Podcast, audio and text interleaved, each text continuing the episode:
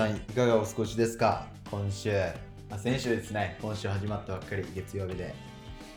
なんでね、今日僕が Kia ora って言ったかというと、ニュージーランドに住んでる現地人、マオリっていう、まあ、民族がおるんですね。で、その人らの、まあ、ハローみたいな言葉で Kia ora って言うんですね。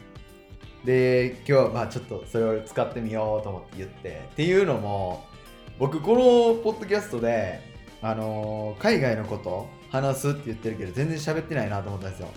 っていうのもやっぱり最近なんかいろいろな方と関わることが多くてですね新しく。だからこ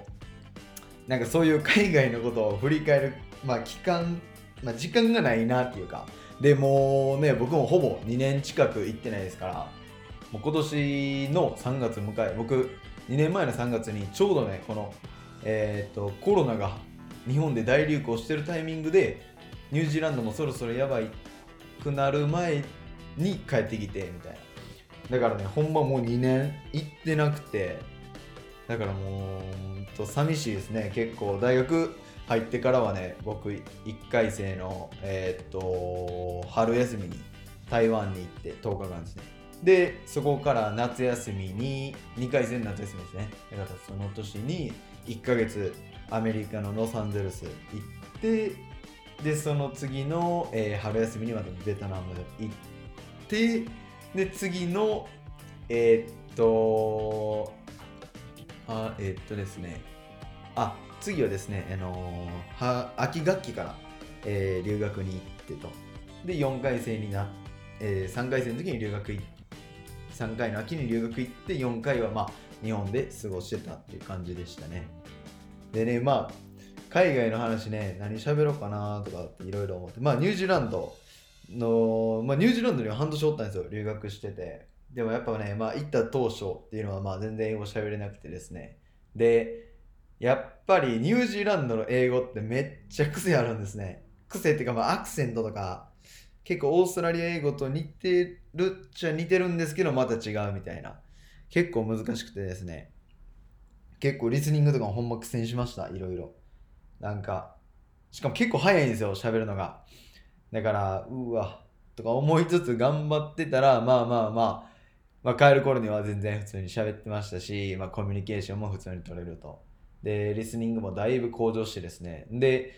えー日本に帰ってきていろんな外国人の方とあ、まあ、遊んでたり遊んだりしてたんですね。じゃあやっぱりあのエイトの、あの英語は？ちょっときあ、えっとニュージーランドっぽいって言われるんですね。であの僕さっき言おうとしたあのキーウィっていうのはニュージーランドで有名な鳥がいてるんですね。でそれをキーウィって言うんですけど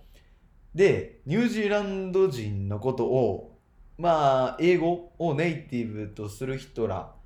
はキーウィって言ったらニュージーランド人って大体の人が分かるんですねでそんな感じでであの人らも、えーニュージーランド人もキーウィって言うんですねだからもし僕が今後キーウィって言ったらあのキウイフルーツとか鳥じゃなくて、えーニュージーランド人やと思ってくださいね。で僕ねホームステイしてたんですよ。学生してたから。で最初の家がまあまあまあまあええところでね結構あのー綺麗なお家だったんですよ。でホームステイしてるのはまあ僕しかおらんくて。でマザー。で僕と年近い僕と同級生の娘とえーっとですね23個上のお姉ちゃんと23個下の弟の3兄弟と僕とマダーで一緒に住んでたんですね。で僕はもうその当時もや結構引きこもりでしたから引きこもりって言ってもその家でずっと勉強してるんですよ。でえっと学校帰ってきてで課題やってでご飯食べてまた部屋こもって英語勉強してみたいなそういう生活しててですね。マザーで土日はまあ大体どっちかサーフィン行ったりとか、まあ、友達遊びに行ったりヒッチハイクしたりとかなんか適当にやってですね。だから結構まあ家におる時間っていうのも多くてじゃあやっぱりこうマザーからたまにちょっとまあ散歩行くから行けへんかとかなんかアイスクリーム食べに行けへんかとかその頃はねあのビーガンじゃなかったんで普通にアイスクなんかストロベリー畑にあのー一緒にソフトクリーム食べに行ったりとかなんかまあ、まあ、ちょっと出かけようかなとか言ってマクド行ってなんかアイスクリーム買ってもらってたらただまあ喋って帰るとかなんかほんまになんか普通にのんきに過ごしてましたほんでね、やっぱこう家おるから結構誘ってくれるんですよ。どっか行こうか行こうか言って。で、いつも何しているんやって言われてね、僕はあのいつも勉強してるって言って。ほんだらね、で、そのまずは結構、あのー、長いんですよ。ホームステイ歴、受け入れてる歴ね。で、お前みたいな学生見たことないって言われたんですよ。っていうのも僕がもうひたすら勉強して家にこもってるから。で、まあそこでも言われて、で僕ね、2個行ったって言ったじゃないですか。その2つ目のとこでも実は同じこと言われて。で、2つ目のとこっていうのはギリシャから移民してきた人で、もうね、70後半ぐらいのね、おばあちゃんね、結構ね、まあしっかりしてるんですけど、あのー、まあ結構ベテランの方でね、そのホームステイ歴っていうか。で、その方にも言われましたね。もう何十年もやってるけど、お前みたいに勉強してる人見たことないって。で僕、そんぐらい勉強してたんやっていうのをね、ちょっと改めて今日思ってですね、ちょっとこの話してみようかなと思って。まあなんか正直この話なんか海外っぽくないですね。まあなんかね、うん。なんかいろいろ自立してますよ。あの、ホームステイに住んでる、あ、ホームステイに住んでるっていうか、その、僕が一緒に住んでた兄弟、1軒目の3人の兄弟とか、もうほとんどいいよ、いないですもんね。だから僕とマザーだけみたいな。ほとんど友達とか彼氏彼女と遊んで、みたいな。たまに家帰ってくるみたいな。ほんで、帰ってきても別に自分で料理するし、で、自分で洗い物もして、みたいな。だから、なんかね、日本の家族のスタイル、まあこれは典型的なニュージーランド人の家族かわかんないですけど、まあまあそんな感じで自立してる人も多いなと結構思いましたね。まあそんな感じ。もっとね、ちょっと、僕結構ね、これあの即興でポッドキャストやってるから、何喋ろうかなとか思ったらいろいろバーって出ちゃってね、ちょっと今度もうちょっとあの詳しく説明しますね。そのニュージーランドとか。まあニュージーランドって多分知らん方いらっしゃると思うんで、その地理的なことだけ言ってちょっと最後いきますね。あのー、ニュージーランドは日本からですね、約12、3時間、12時間ぐらいやったかな、飛行機。えっ、ー、と、真下に飛んで、真下っていうか、まあ、ちょっと右の方に飛んで、えっ、ー、と、オーストラリアあるじゃないですか、真下に。それの横です。だから、この間、あの、えー、トンガっていう国が、の近く、近く、まあ、トンガで、あの、海底火山が噴火した、噴火したじゃないですか。あれとめちゃくちゃ近いです、ニュージーランドは。だから僕が、えー、留学してる時に、オーストラリアでえげつない山火事があったんですよ。で、その、えっ、ー、とですね、次の日の朝ね、窓開けるじゃないですか。なんかね、なんか外全体的に黄色いんですよ。え、何これ？と思って。僕なんか目おかしなったんかなと思って。じゃあマザーに、なんか外黄色ない？っつったら、え、黄色いよなみたいな。これなんなん？つって。ほら喋ってたら、どうやらその、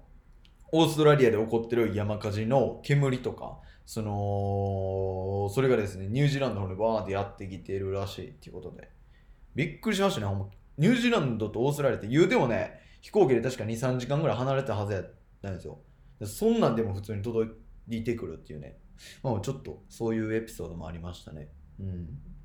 でね、今回の、まあ、タイトルあるにとある通り、僕ね、初アンチコメントいただいたんですよ。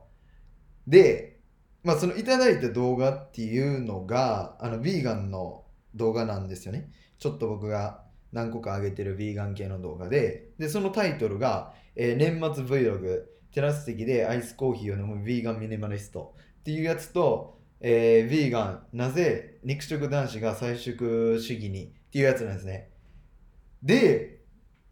まあまあまあ、このね、いただいて、で、その、まあコメントはちょっと、とまあ一応読みますね。今からちょっと待ってくださいね。これを読むと、まあなんかそのフードマイレージに関することを言われたんですよ。僕がそのスタバ行ってるやつでね。あのー、まあまあまあ、その、おいおいおいと。ヴィーガンでなんでコーヒー飲んでるんだ、飲んでるんだっていうね。えー、環境保護を主張しながら、国産の緑茶でなく、フードマイレージがかさむ輸入品のコーヒーを飲むことは矛盾が過ぎるぞ。結局は、ヴィーガンの言う環境保全は、BG、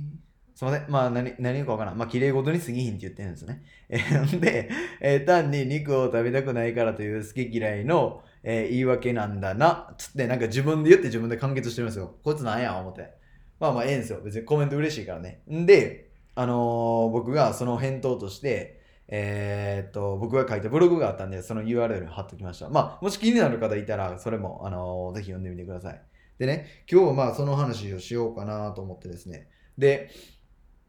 まあ、ここでその詳しく説明すると、そのフードマイレージっていうのは、言うたら食品が移動する距離のことを言うんですね。だからこの人が言ってるのは、だからまあスターバックス、多分、エチオピアとか、またそういうアフリカとか、まあ、インドネシアとか、そういうあのコーヒーが作れるあの帯があるんですね、地球上に。帯っていうか、まあ、ベルトっていうか、なんか、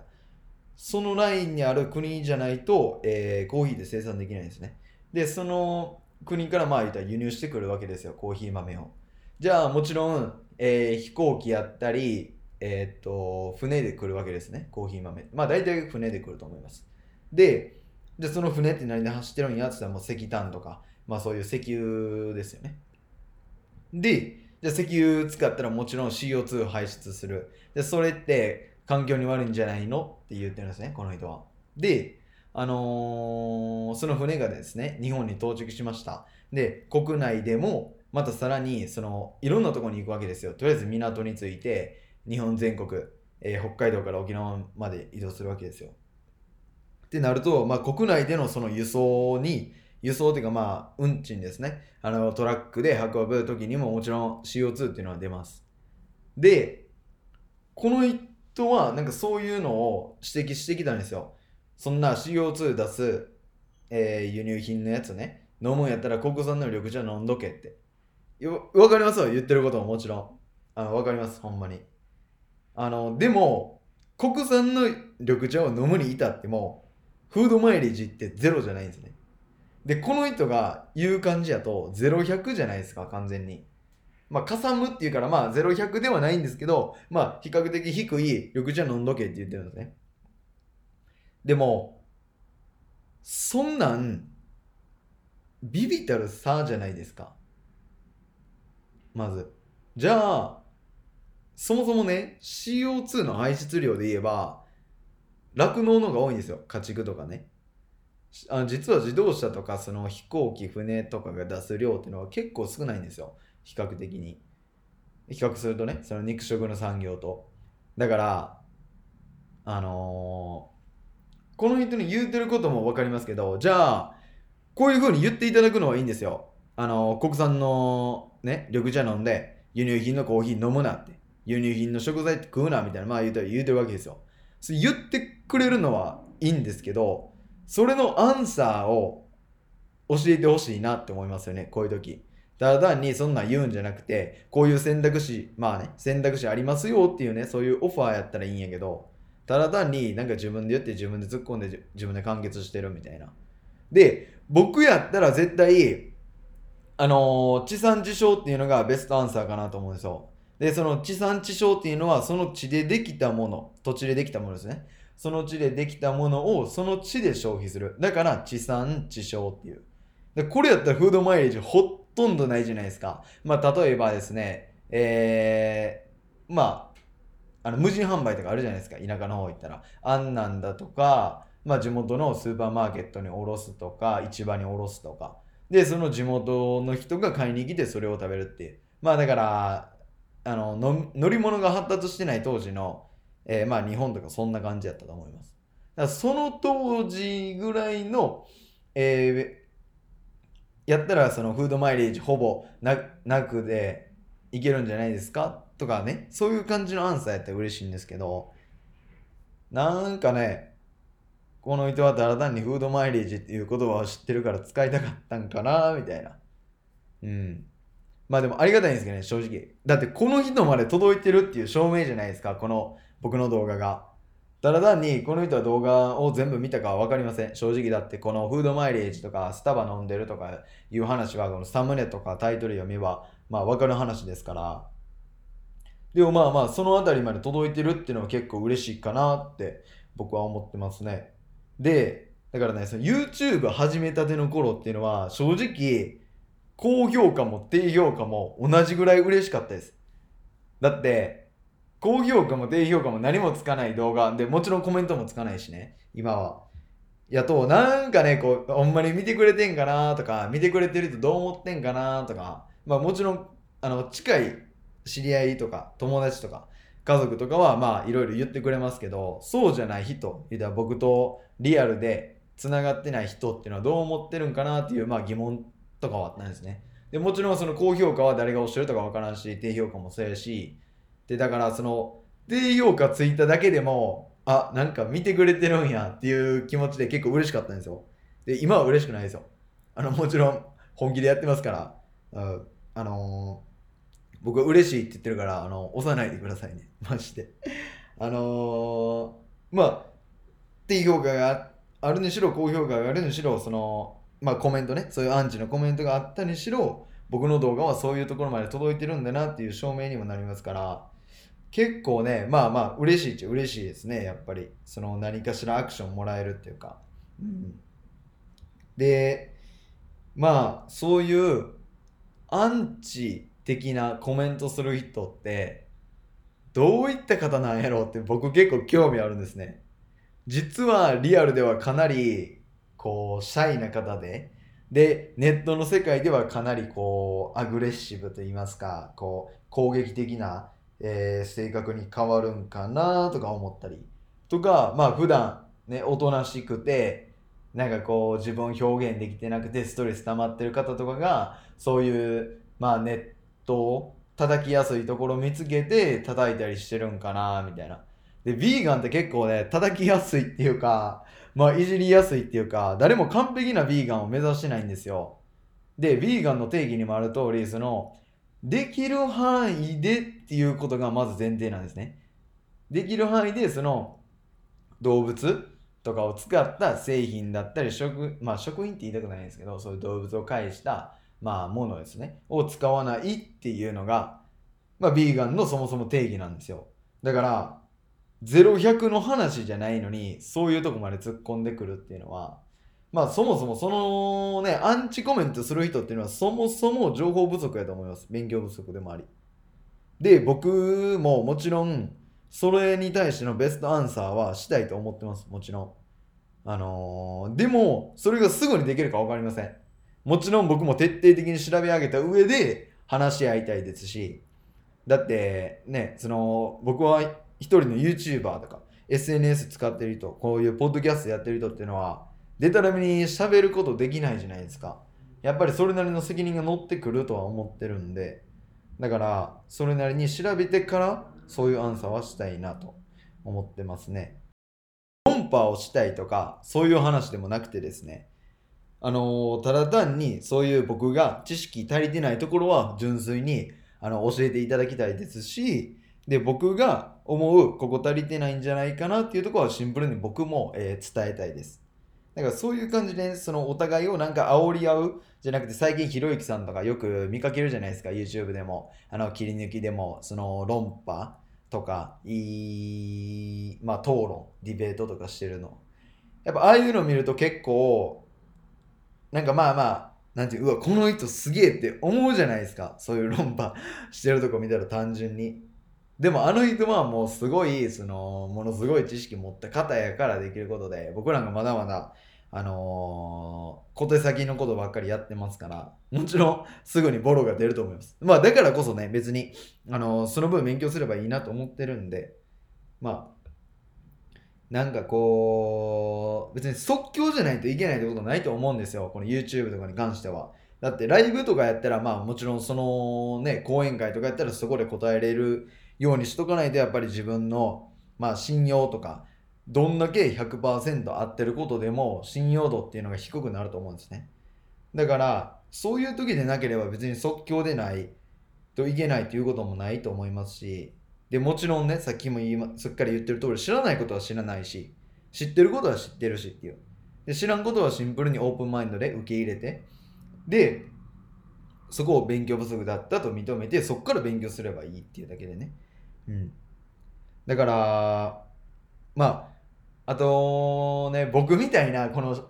喋りな人間いてるじゃないですか。だってもう一人で喋って今19分経ってますからね。で、このね、ポッドキャストの目的っていうのも、その月曜日の朝、やっぱりみんなこう疲れてるじゃないですか。でそこで僕は盛り上げたいんですよ。皆さんのモチベーションとか、こう、気分をね。まあ月曜ね、こう土日遊び散らかしてちょっと疲れ残ってるんで今週も仕事行かなあかん。家族のために。でも頑張ろうっていう。そのねちょっと一つねちょっとこう背中を押してまあ押せたらいいなって思ってやってるんですけどでこのポッドキャストの目的自体もねその僕ヴィーガンミニマリスト YouTuber とか、まあ、SNS やったりまあ国内外を移住したりとかなんかいろんな顔を持つんですよ。僕はねだからそういう変わったことばっかりやってきた僕やからこそこの思考とか考えをまあお伝えしてですねあのーまあ、これを聞いていただいているリスナーの皆さんの、まあ、悩みとか問題解決の助けになればいいなと思って、えー、やってます。だからね、あのー、まあ最後ちょっとね、そういう感じのモチベーション系につかつながる話を、えー、して終わろうかなと思ってます。で、その、まあ僕みたいな喋りのやつおるでしょ。もうそいつらってただ単に喋るの好きなんですよ。僕も、あの、含めてね。で、でね、大体やっぱり人のいうふうにこういうふうにね、あの、喋れるやつっていうのは、基本的に結構勉強してます。か、勉強って言っても、そのいろんな勉強のスタイルあるんですよ。そのペンとかノート取るタイプとか、ひたすら YouTube 見続けるとか、まあ、だからそういうふうに日々、新しい情報にバンバンバンバンバンバンバンバン触れて吸収してる人やと思います。バンバン、えー、やたらと喋る人っていうのはね。もしくは、なんか、まあ、何かしらの経験をたくさんしていたりとか、まあ、知識が豊富だったりって、そういう人だと思います。で、でもしね、あのー、なんか今悩みとか、なんかこう、なんて言うんでしょう。まあなんかちょっと気になることとかある方っていうのは、ちょっとそういうのを日々書いてたらストレス溜まるじゃないですか、やっぱり。なんか自分しょうもないことで悩んでるなとか多分思う思うと思うんですよ。だからそういった人やからこそ、なんかワンアクションを起こして関わる人っていうのを書いて欲しいなと思います。で、だからね、いっちゃんあなたが関わるべき人っていうのは 僕みたいなやつなんですよ。徹底的に喋るのが好きみたいな。こう喋りの話聞いてたら、その人が勝手にこう情報を仕入れてに行くんでね。ほんで、それをあなたと喋おって、こう喋った時に、その人がもうひたすら喋り続けると。で、あなたはそれを自動的にこう、まあ、得るとこだけ得てね、あの自分の興味のある話だけ自分の中に取り入れて、それ以外はもうそっぽ向いといたらいいんですよ。ああ、こいつまたなんか言うてるわ、思ってね。うん。そんな感じで、その、とりあえずなんか行動変えたいなとか関わる人変えたいなと思ったら結構喋りの人と、えー、関わるっていうのが結構いいかなと僕の中でも思ってですねっていうのもさっき言ったみたいに何回も言いますけど、その人っていうのは情報を日々取りに行ってる人なんですよ。ここ重要やから何回も言いますよ。そういう人っていうのは自分で YouTube の動画見たり、新聞記事読んだり、えー、ネットニュース見たり、まあ、いろんな形で情報を日々取りに行ってるんですね。だから、そういう人と関わるだけで、自分の中にも雑学的なものが勝手に身についてくるんですよ。だから、そういうのをバンバンバンバン知っていくと、やっぱりこれまでの常識だったりとか考えとかがない。すぐぶち壊されるんですよ。そういう情報に触れていくと。だから今悩んでるなんかまあ小さなことだったり悩みとかなんやかんやとかねすぐに解決できると思います。ああなんか自分こんなちっちゃいことで悩んでたんやみたいな。まあ例えばそのまあ僕全然離婚とか結婚とか、まあ、そういうあのー、縁ないですけど、別に僕から言わしてみれば、離婚っていうのは別に悪くないんですよ。ただ、その子供がち、あまりにも小さいうちはね、まあ離婚っていうのはちょっと子供への影響って大きいから、まあまあちょっとどうかなっていうのはありますけど、その、もう子供がね、高校生とか、まあ中学とか大学とか、もうある程度自立してるじゃないですか、高校生、大学生って。だから僕は親にも言うんですよ。もう俺らのことは、あ、俺らってその僕、兄弟いてるんですけど、上と下にね。で、俺らのことはもうどうでもええから、自分らの人生生きてくれって。俺らはもう自立するし、あのー、自分らの好きなようにやってくれたらいいって言うんですね。だから別に、結婚生活を続ける続けへんとかも別に、ね、僕らのことを思って続けてるんやったら別に、ね、もっと自分らの人生生きてほしいなってって思いますし、っていうのもね、結構まあ、僕は適当になんかいろいろバーってやってきたから、自由にやってきたからこそ思うだけで、まあでもね、それでもずっと2人でおるってことは、まあ仲良うにやってるんかな、みたいな思ってますけど。で、まあまあまあ、ほんでね、その、まあまあそんな感じで、その小さい、あのー、まあ悩みとかをね、すぐ解決できると思いますよ。で僕この1ヶ月ちょっと振り返ってみたんですよまあ大阪市内に来てね。でかなり激増やったなっていう。ほんまにいろいろ起きてですね。僕の周りにも。でで日々そういうふうに、まあ、行動してたらやっぱり会う人関わる人っていうのが変わってくるんですね。でほんまこのポッドキャスト撮ってるえっ、とみふ、えー、3日前ですね。3日前にまたまたちょっとかなりのね、えー、有名な方とお会いすることができましてでその方はちょっといろいろほんまにいろんなことやってる方で政府関係の仕事もされてるんであんまりここでもちょっと詳しくは言えないんですけどかなりねエネルギッシュで行動力とか瞬発力半端なかったですよ。大に喋るしねもうずーっと喋ってましたほんまに。僕も負けてられんなって勝手にあの闘争心燃やしてましたからね。ででですよ。でね僕あのこれ聞いてる方知ってるか分かんないですけど後部っていうそのまあ日本語で入り江っていう意味なんですけど2000年、えー、2009年に撮影され、えー、公開されたその和歌山の太地町っていうとこですね。その追い込みのイルカ漁をやってるんですよ。でそれが世界中に拡散されてでも日本国内ではあんまり公開されなかったんですよそれは。でそれのこれ言っていいんかな？まあ、まあ、それにも関わってる人でで、その方からね、僕、その、その会った時にそのイルカの話とか興味ありますってバーっていろいろ喋ってたんですよ。じゃあ、そのすぐ、そこで LINE 交換させてもらって、で、そのすぐ、えー、その日ですね、あのー、今月末、1月末にですね、その太地町の方で、イルカ漁をこう止める、まあ、なんか、デモ行進っていうかな、まあなんかそれっぽい、なんかちょっとイベントみたいななんかね、あるよって言われて、誘われてですね、いやもうぜひ行きたいですって言って、もう即答しました。で、もう僕はどんな条件下でも行きますからっつって、そこまで自力だろうが、もうそこまでに、もう、さすがに100万かかったらいけないですけど、まあまあ、数万かかっても全然行きますし、みたいな。もう、男1人とか、えー、若い年代以内とか、もうどんな、でもどうでもいいです。もう、とりあえず条件とか聞かなかったです。もうとりあえず行きます。行きますだけ言いました。で、やっぱりね、こういう風に、そのもう、こういうチャンスっていつ巡ってくるか分かんないじゃないですか。そもそも。だから僕の中でも、もう、条件とかはとりあえず後回しにして、もうそれを今やりたいかやりたくないとか、もうこの二択に絞ってですね、行動していくっていう。やっぱいろいろ考えていったら、こうなんかバーンってこう、まあ人間っていうのはその、ね、防衛本能が働きますから、やっぱりこう守る方向、守る方向って考えていけばいくほどいくんですよ。慎重になるしね、動きは。もちろんそれは時には大切です。もちろん。でも、ね、何か行動を起こしたいと思ってたら、考えてるだけじゃ行動起きないですよね。アクションしてこそ行動って変わるじゃないですか。だから、あのー、もう条件とかね、後回しでいいんですよ、ほんまに。掴めるチャンスは掴んで、掴めないやつは放っておいてって感じで。だから、でね、その、そういう話で言えばですね、僕がこの間主催しようとしてたヴィーガン、ベジタリアンのランチ会っていうのがあったんですね。で、これに、まあ何人か問い合わせしてきてくれてですね、あのー、大体その人らが聞くっていうのは、参加者どれぐらいいてますかっていうね。じゃあもしこれ自分一人やったら、多分来ないですよね。こういう聞いてくる人って。で、僕の場合やと、僕はたかが参加者0人、0人は寂しいな。まあ、だその3、えー、主催してる方と僕一人っていう場合でも全然行きますよ。僕やったら。だって、行動しないと何も変わんないじゃないですか。自分一人やからやめとこうとか、そういうね、あの、自分軸持ってないと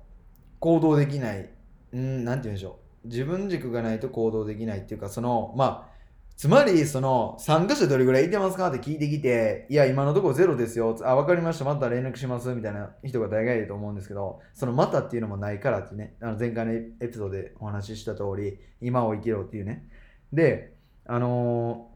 ー、これって、結局、自分の意思で決めてないですよね。他人の意思で決めてますよね。だって、他人がおるから自分も参加しようって思うんですよね。で、これ完全に他人合わせですよね。だから自分基準で行動してないんですよ。そういう方っていうのは。で、だからねその自分が本当にそれをしたいかどうかっていうのをまず問いかけてし問いかけてほしいんですよ何か行動を起こす時ってだからこのビーガン会でもビーガンのランチ会でもその自分がそれに行きたいかどうか行きたいんやったらどんな条件でももう行ったらいいんですよ別にランチ会でそんな何万もかかりませんから大概。で僕はまあやろうとして3000円とかでまあランチにしてはちょっとかかりますけどでも人と交流できるって考えたらいいじゃないですか。全然。むしろその3000円払わないと出会わない人っていうのがそこにいてるんであればね。それがたかが1人だろうが2人だろうが。で僕からしたらその少ない時に行けば行くほど注目度っていうのは絶対上がりますから100人のパーティーに僕ボーンって行っても目立たないですよね。でも3人のパーティーとかに行ってみてください。絶対目立ちますよね。しかもその3人絶対覚えて帰りますし僕も覚えられてもらえ覚え覚えてもらえますよね。僕のことも。だからそのもう条件とかはね正直どうでもいいですよ。やりたいかやりたくないかっていう話なだけで。でそういうね楽な楽な方向。だからそのまあ恥ずかしいとかだったり、えー、シャイとか、まあ、自分に行き人見知りとかそんなんどうでもいいんですよどうでもいいどうでもいいもう行くか行かんかでそういうなんか自分の何て言うんでしょうこう楽な楽な環境に行けば行くほど人間っていうのは怠けていきますよね絶対そこから新たにチャレンジするっていうことないですよねもこれが1人でとか。まあ、友達と誘って2人で行くとか、それでも全然いいです、僕からしたら。もう5人で行こうか10人で行こうか何人で行こうかいいです、別に。ただ、友達が行かなくても俺は行くでっていうその意思があれば絶対1人でも行くと思うんですよ、そういう人っていうのはね。だからほんまに、その、環境を変えたりしたいっていうのは、かえー、環境をね、えー、変えたいっていう人、まあ、ぬるま湯にずっと浸かりたくないっていう人はやっぱり、そういうふうに、こう、なんて言うんでしょう、カンファーゾーンから、あの、抜け出さないとダメですよね。自分の居心居心地いいゾーンっていうのは。だから常にそういう、ね、あの、参加者いるんですか？とか、えー、自分一人やったらどうしよう？この問題ありますよね。結構、その自分一人やったらどうしよう問題。僕ね、あんまそういうの考えたことないんですよね。なんか、一人の時間が別に苦でもないし、一人でどっか行くことっていうのも抵抗ないですしだうんなんか一人だったらとか別に何も考えたことないんでねあんま分かんないんですけどまあとりあえずその何かねもし小さなこと悩んでるんであればそういうふうにこうまあ僕みたいな喋りな人ねにまあ、えー、関わりに行ってみるっていうで、その、そこへのアクセスが、例えば一人、まあ僕、その人一人で行かないとなれば、それでも一回行ってみたらいいんですよ。だってこれまでにしたことないでしょ。そんな会に一人で行くっていう。で、僕がこの次、太子町ね、行くのも一人です、僕で。えっ、ー、と、その、誘って、えー、つなげてもらった方は知ってますけど、現地で会う人は全員知らん人です。全員会ったこともないです。で、2人、その中で2人しか連絡取ってません。で、その連絡取ったっていうのも、えー、インスタのメッセージでですね、多分ね、10通ぐらいです。もうそれ以外何も聞いてないです。ただ単に向こうから言われたのは、えー、宿泊代と食費だけ、えー、持ってきてくれたら OK かなみたいな。えー、と、えー、交通費はね、まあ、あの乗っけてもらえるっていうことで、えー、大丈夫っておっしゃっていただいたので、っていう感じで、だからもう僕はどんな条件下でも絶対一人でも行ってますし、みたいな。うん。だから、その、やっぱ何か行動を起こすってなると、そういうふうにちょっとね、自分にこう変化を与えないといけない。えー、楽なところおったら何も変わんないですから、とりあえず一回ね、一回行ってみたら次からもっと行きやすくなるんですよ。で、そこにね、多分僕が聞いてる人数では東京から9名来られるっておっしゃったんですね。で、その中の男うち、えー、9名のうち男性が3人、女性が6人って聞いてました。で、えー、結構、まあ、僕23なんですけど、ちょっと年上の方が多いんですかね。で、その車乗っけていただく方も多分40代、もしくは、まあまあ、ちょっと失礼やからね。まあ、40代ぐらいやと思います。で、でも年齢も知らないですよ。正直名前しか知らないです。ほんまに。どんな車で来るかも知らないですし何持って行ったらいいとかも何も聞いてないですしであのーだからその9名の方ももちろん知らないですし、だからまあ僕、えーっとね、ほんで若い方もまあ何名かいるとはおっしゃってましたね。でも僕からしたらもうそれ自体もどうでもいいんですよ。もうだって僕どんな条件下でも行きますから。僕、うん、20代1人だろうが、えー、全員10代だろうが、えー、全員40代だろうが、50代、70代だろうが、全員もうややこしい人だろうが、もう、ん何も気にしません。ただただ行きたいから、すごに。もうその情熱だけで行動しますから、普段から。じゃあやっぱりこういう風に熱量が人に回って回って伝わっていくんですね。だから、昨日も出会えたんですよ。こういう風に。で、その人に出会ったおかげで、こういう風に太地町に、えー連れて行ってもらえるチャンスを手にしたということで。だから、とりあえず自分がこう楽な楽な方向にもし行ってしまってるんであれば、そっちに行ってるから悩みってあるんじゃないですか。悩みって考えてたら生まれるんですよね。行動してる時って悩みってないじゃないですか。それに夢中になってるから。だから、もし何かね、こう小さなこととか悩んでたら、行動してたらいいんですよ。危な、ちょっと噛みそうになったわ。行動したらいいんですよ。何か悩みとか小さなことね、あのー気にしてるんであれば。行動してたらね、何も気にしないから。もう何か考えてんだら、これ聞き終わったらちょちょっとあのーランニング行ってください。じゃあもうすっきりしますよ。で、これもしね、あの朝、朝とか、まあ夕日とかもいいじゃないですか。朝日とか見に行ったりしてね、日当たってぼーっとするんですよ。僕この時間結構好きでね、30分ぐらいぼーっとしたりとか。もうこのうちも何も考えないです。ああ、太陽あったかいな、でも寒いな、みたいな。今日何しようかな、とかね。今日ランチ何作ろうかな、みたいな。なんかそういうどうでもいいことばっか考えてます。やっぱりこう、何かね、こう、行動を起こすことによってそういう小さな悩みとか消えていきますから、で、それが今度の自信になってですね、もっと大きなアクションを起こせたりとか、ほえーつながることのなかった人、えー方とですね、もっとつながれるようになったりとかしていくと思うんで、ほんま、ちょっとこう、何か行動を起こしていきましょう。ってことで、とりあえず、何か行動を起こしたくなってますよね、今ね。オッケーオッケー。じゃあ、財布の中身から減らしていきませんかっていうね。まず身近なところ、もし今カバン持ってるんであれば、カバンの中身減らしてみるとか、今もしこれ車で聞いてる方いらっしゃるんであれば、ダッシュボードの中開けて何か減らしてみるとか、えーサイドポケットですか？あの扉についてるとこを減らしてみるとか、なんかね、絶対使ってないもの、必要ないものって入ってるんですよ。で、機能を整理したとしても絶対そういうのって入ったりするんですね。だから、もう一度見直してほしいです。もしそういう方がいれば。で、こういうものを捨てる、捨てないとかの、えー選別をしていくことでも思考力っていうのも高めまりますし、あとこう、うん、どうしよう、これいる、いらん、うんってこう悩んで捨てるってなった時には行動力もついてますから。だからね、こう物を捨てるだけでも行動力ってつけてらつけられるんですね。もっと身軽になるしね。だから、僕、ミニマリストで、ミニマリズムも YouTube で、えー、と発信してます。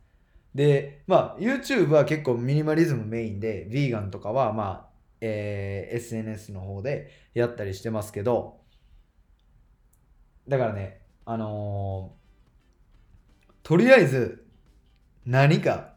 減らしていきましょう。このゆ、えーポッドキャスト聞いた後に。何かね、別に、あの、携帯のアプリでもいいんですよ。携帯の中身、なんか、あこのアプリ、なんうん、2、3ヶ月使ってないなとか、てかもう使う用事ないなとかっていうアプリも絶対あると思うんですよ。だから別にそういうのも減らしてもらってもいいですし、だからね、もし何減らしたらいいかわからんとかなったら僕の YouTube 見てください。マジでいいこと言ってますから。自信持って言いますよ、ほんまに。ほんまね、僕自分好きやからね、うんこういうやつとか変わってたらなんか面白いことはありますよ、ほんまに。なんか。でも自信過剰なやつってこうたまにうざいですよね。あ、こいつやっかましいなーって。まあ僕これ自分に言ってるんですけど、なんかね、思ったりもします。まあまあそういうやつの話はほどほどにして、聞く話だけ聞いて、聞かない話はもうミニマリストっぽく、えー聞聞いたとしてももう受け流すと。そんな感じでね。まあ今週もね、皆さんで頑張っていきましょう。あの、始まったばっかりですけど、月曜日。で、これ多分ね、朝に聞いてる方が多いんじゃないかなと、えー思います。ではでは、今回でエピソード8回目。これにて以上になりますこの番組に対するご意見はシンプルクラス 08.gmail.com でも、えー受け付けてますそしてですね僕のインスタグラムまたは Twitter の DM でも受け付けてますのでぜひね何かこう刺激もらえたよとか、えーこのポッドキャスト聞いて何か減らしましたとか何かね、あのー心境の変化とかあったらなんかコメントとか DM いただけたらほんま嬉しいですね。なんか僕も次何しようかなとか思いますし、うん、あと皆さんも、